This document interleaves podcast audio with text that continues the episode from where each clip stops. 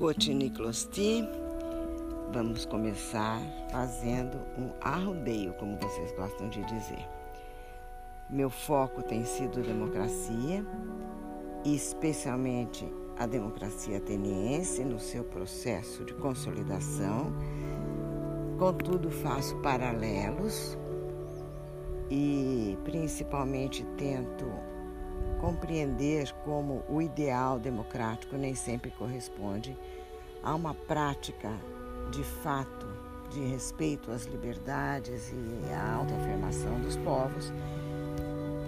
E hoje eu me vejo compelida a fazer, a trazer mais um ingrediente, a fazer mais um paralelo e a considerar com vocês mais um fato que se impõe nos dias que correm que é a guerra na Ucrânia. Não dá para evitar de pensar que num mundo que já evoluiu tanto, que já cresceu tanto em termos de conhecimento técnico científico, ainda consiga produzir momentos de terror, de, de absurdo, de falta de humanidade, de dor, né? É, por causa de uma guerra, como no, nós, nós estamos podendo presenciar e testemunhar nos dias de hoje. Por várias questões, por várias razões que não vem ao caso aqui agora a gente esmiuçar, mas que se relacionam à existência dos blocos que eu sempre menciono, o bloco ocidental e o bloco oriental.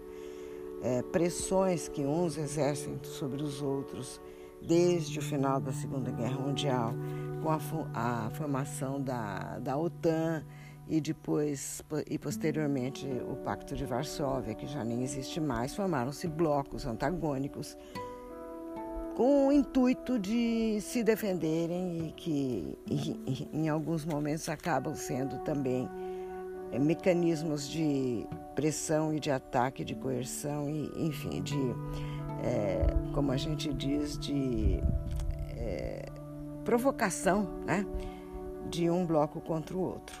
Não vou me alongar aqui, por isso é que estou aqui gaguejando, porque eu tinha vontade de falar muito mais, mas não é o nosso tema.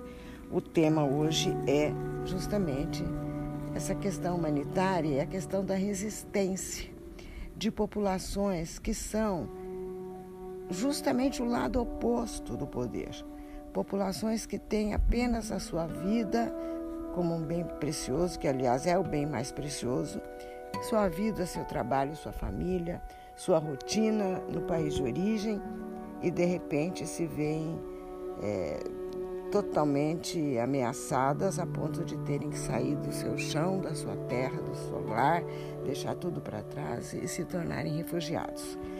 Trata-se de um evento assustador, de um evento re realmente pavoroso, esse desses momentos na Ucrânia.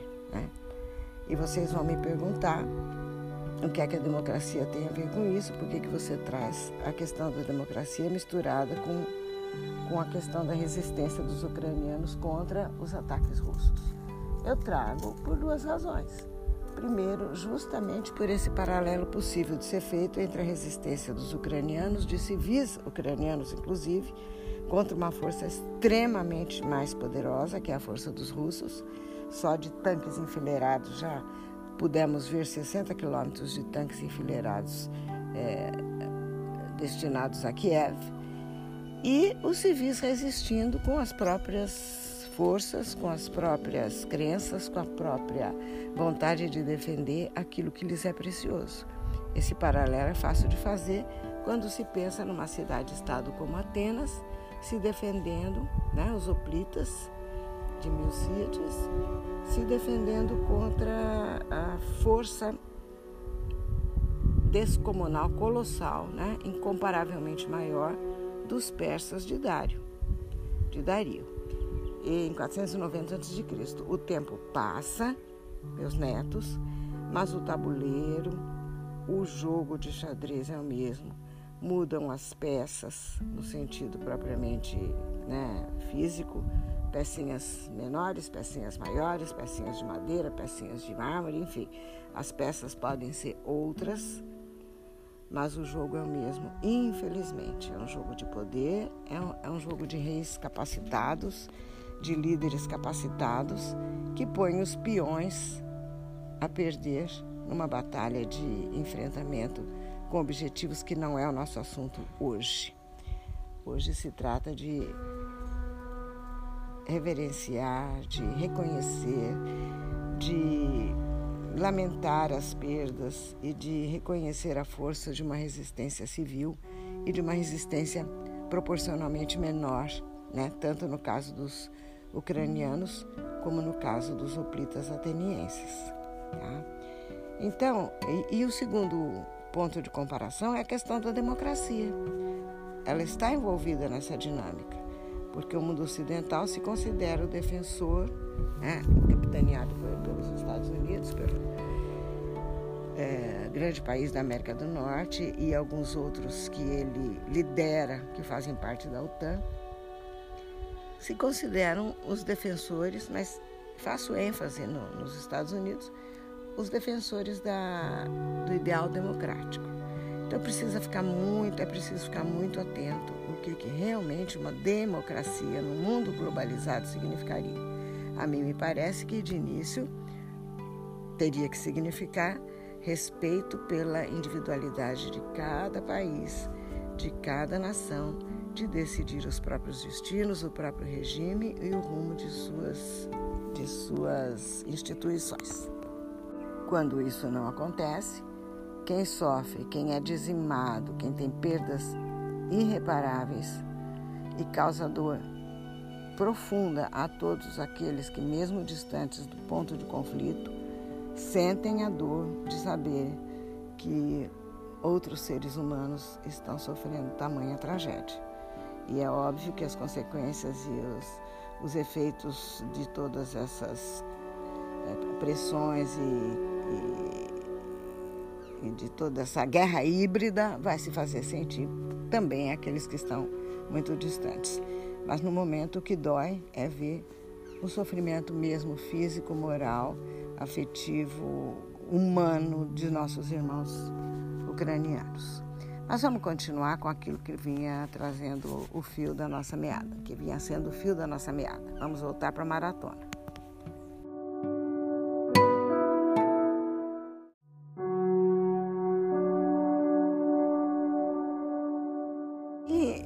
Decidi, lembrando do meu pai contando com muito orgulho, como se os seus avós, como se os seus bisavós tivessem participado da batalha de maratona com Milcíades. E eu lembrando disso, desejo dizer a vocês, do fundo do coração, que eu acho que eu não sou é, capaz, como já ouvi, com tamanho com tamanha propriedade, com tamanho envolvimento, é, eu tenho que confessar que não sou capaz de dizer, como ele dizia, o que foi a vitória de maratona.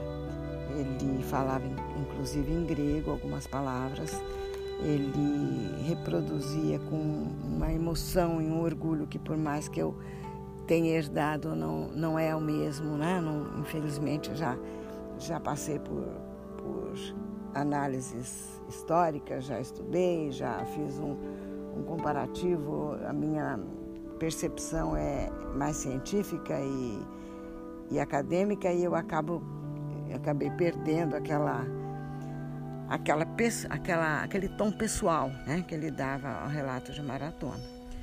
Mas eu posso contar a vocês, em poucas palavras, que de fato aquela vitória foi tão honrosa para os gregos que eles não se furtaram a fazer com que as mulheres, os idosos e as crianças que estavam protegidas em Atenas, dentro das muralhas de Atenas, eu acho que eu já falei, né, que Esparta não tinha muralhas porque é, confiava na força dos seus homens para defendê-la.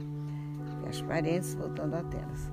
As mulheres encasteladas né, dentro da, da Ágora, dentro da, da, da cidade antiga grega, dentro das muralhas de Atenas, elas receberam a notícia através de um corajoso Fidípides, um soldado que já havia corrido 240 quilômetros poucos dias antes, na tentativa de mobilizar mais soldados para ajudarem os, os soldados atenienses ali na planície de Maratona, ele correu mais dois dias, ah, desculpem, correu mais 40 quilômetros depois de batalha muito é, feroz, né, que, que foi vencida pelos gregos, mas ele correu mais 40 quilômetros na planície de Maratona para poder avisar toda a população que tinha ficado ali resguardada em Atenas de que podiam relaxar, que não tinha mais o risco de acontecer uma tragédia de consequências funestas, terríveis, que eu não vou contar aqui. Um dia vocês vão saber o que, que tinha sido planejado para as mulheres e para os idosos, caso é, viesse uma notícia de que os gregos tinham sido derrotados. Claro que com isso os persas avançariam e teria então um destino trágico toda aquela população que estava em Atenas. Mas com a vitória de Maratona, todos puderam respirar aliviado. Infelizmente, o Fidípides não aguentou todo o esforço físico e veio a falecer. Em homenagem a ele, se dá o nome de maratona a essa prova, né, que existe até hoje, que por algumas razões que a vovó desconhece assim, exatamente a, a parte técnica, não é de 40 quilômetros, mas de 42 quilômetros. Muito bem. Isso foi em 490 a.C.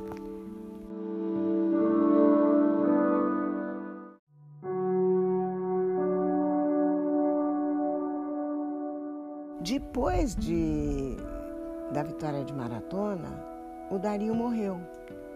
E o Império Persa é, foi herdado, claro, pelo filho, o Xerxes. E aqui me ocorre fazer um, um paralelo novamente. Olha só, gente, o Império Persa era um colosso que eu já acentuei várias vezes a quantidade, a força, a destreza, preparo, apesar de não terem o ideal que tinham os gregos, mas era um, um colosso de exército que mesmo com mercenários, mesmo com escravos, numericamente e belicamente era muito superior. Mas me ocorre uma comparação, novamente. Assim como o Império Persa é, era um gigante diante das cidades-estado gregas, e, e mesmo assim, em Maratona, houve uma derrota dos persas. Posteriormente, em Salamina, que eu vou mencionar em breve, outra derrota dos persas, diante de punhados de gregos, podemos dizer assim, eu faço, não deixo de, de ter o desejo de fazer uma comparação entre o império, império não, desculpem a palavra, entre a força russa, tá? porque os russos não têm um império, não cabe a palavra imperialismo para o universo russo, né? mas é uma, um colosso por si só. Então, é, o tamanho da força e da capacidade bélica russa não se compara ao tamanho dos ucranianos, né? Contingente populacional, tamanho de nação, de país, apesar de que já ouvi, já li algumas notícias a respeito de umas certas armas que os ucranianos têm e que nem os russos têm. Fora o aporte bélico que vem dos Estados Unidos e da OTAN. Eu não queria entrar nesse assunto, mas eu vou pincelando informações para vocês procurarem conhecer mais e mais. Mas comparando, vocês vejam, os gregos é, tiveram a vitória de Maratona, posteriormente a de Salamina, e nunca foram submetidos pelos persas. Aliás, os gregos têm um orgulho muito grande de terem é, vencido essa potência expansionista que eram os persas. Infelizmente, séculos, séculos, séculos depois, muitos séculos depois, vieram a ser dominados pelo Império Otomano. Um dia nós vamos falar disso, porque a vovó também é apaixonada por esse momento da história grega. Né? Mas voltando ao pós-maratona. Depois de Maratona, obviamente, com a morte de Dario e a ascensão de Xerxes ao trono, os gregos ficaram de prontidão. Sabiam que mais cedo ou mais tarde Dario viria com o mesmo ideal expansionista e com a força da vingança né, que, que germinava no, no coração dele, a, desfeita de ter sido vencido por um punhado de gregos, gregos então e os gregos então conseguiram arregimentar muito mais, é, fora que o exemplo de maratona, enfim, o, o preparo foi muito grande. E desta vez, é, o que chama a atenção de todos os historiadores é novamente a, a questão de, do Estreito de, das Termópilas, tá? que foi uma, alguns anos depois, cerca de 9, 10 anos depois, os Xerxes, novamente com seus exércitos, faz um movimento de avanço em direção à Grécia, desta vez pelo norte. E ele vem, atravessa o Helesponto, que é um, um, um pontinho ali próximo da, onde a, a Ásia se, se aproxima mais da Península Balcânica, e os espartanos dessa vez estavam posicionados próximos do estreito de, né, próximo do desfiladeiro das Termópilas, um lugar de passagem difícil, estreita, que naturalmente impediria um avanço muito maciço dos persas e que também era uma passagem de difícil acesso. Muito bem. Para sintetizar e voltando ao bisavô de vocês que falava com todo orgulho, falava em grego, repetia as palavras em grego do que foi dito ali quando desta vez os espartanos liderados por, por Leônidas e mais 300 os 300 de, de, Esparta, já virou filme, tudo isso, né? Soldados armados, disciplinados, treinados, ali esperando de prontidão é, o avanço dos persas. Esse avanço foi facilitado por um traidor grego, a gente não pode ter vergonha de dizer que, que não é só de, de orgulho e de caráter e de amor à pátria que se que se fala, quando se, quando se fala dos gregos antigos, teve um traidor também. E esse traidor contou para o Xerxes onde era a passagem que ele devia utilizar para alcançar os liderados por Leônidas. Né? E aí, quando Xerxes se fez presente, pôde se defrontar com Leônidas, ele ainda deu uma, diante da minoria que ele encontrou ali, de resistência grega, ele ainda disse, avisou soberbo, né? Olha, nós somos, nós somos tantos que vocês vão, não vão ver nem a luz do sol quando a gente disparar, nós, quando nós dispararmos nossas flechas. Segundo o bisavô de vocês, o rei Leônidas, bem orgulhoso, falou: Então vamos lutar na sombra. Os espartanos não falavam muito, muito, eles eram lacônicos. Aliás, aquela região era conhecida como Lacônia, né? região da Esparta. Daí que vem a palavra lacônico, gente que fala pouco e não fica se pavoneando. Ele apenas enfrenta e resiste. E aí o Xerxes ainda diz que, olha, melhor seria se vocês entregassem suas armas. E aí é que o avô de vocês, com todo orgulho, dizia e repetia as palavras de Leônidas: Molon Lavê, venham buscá-las. Tchá, tchá, tchá, tchá.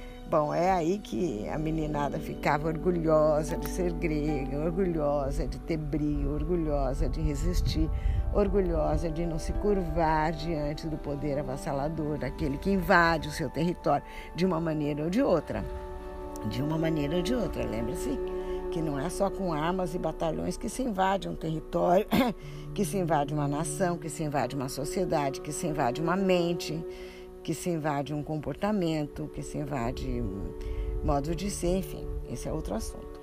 Muito bem, venham buscá-las e os persas, de fato, aniquilaram os 300 liderados por Leônidas e ali no local mas isso, mas isso foi um, um tempo, sabe, precioso de resistência que permitiu que os, os gregos das demais cidades-estados se organizassem o suficiente para a Batalha de Salamina, que a vovó vai contar no próximo episódio.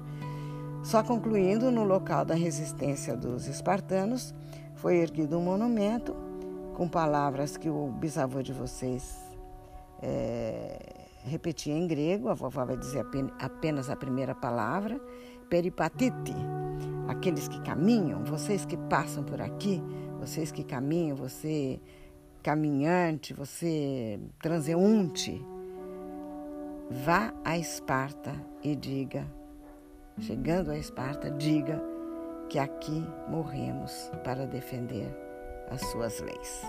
Isso era de uma motivo de um orgulho incomensurável para o bisavô de vocês.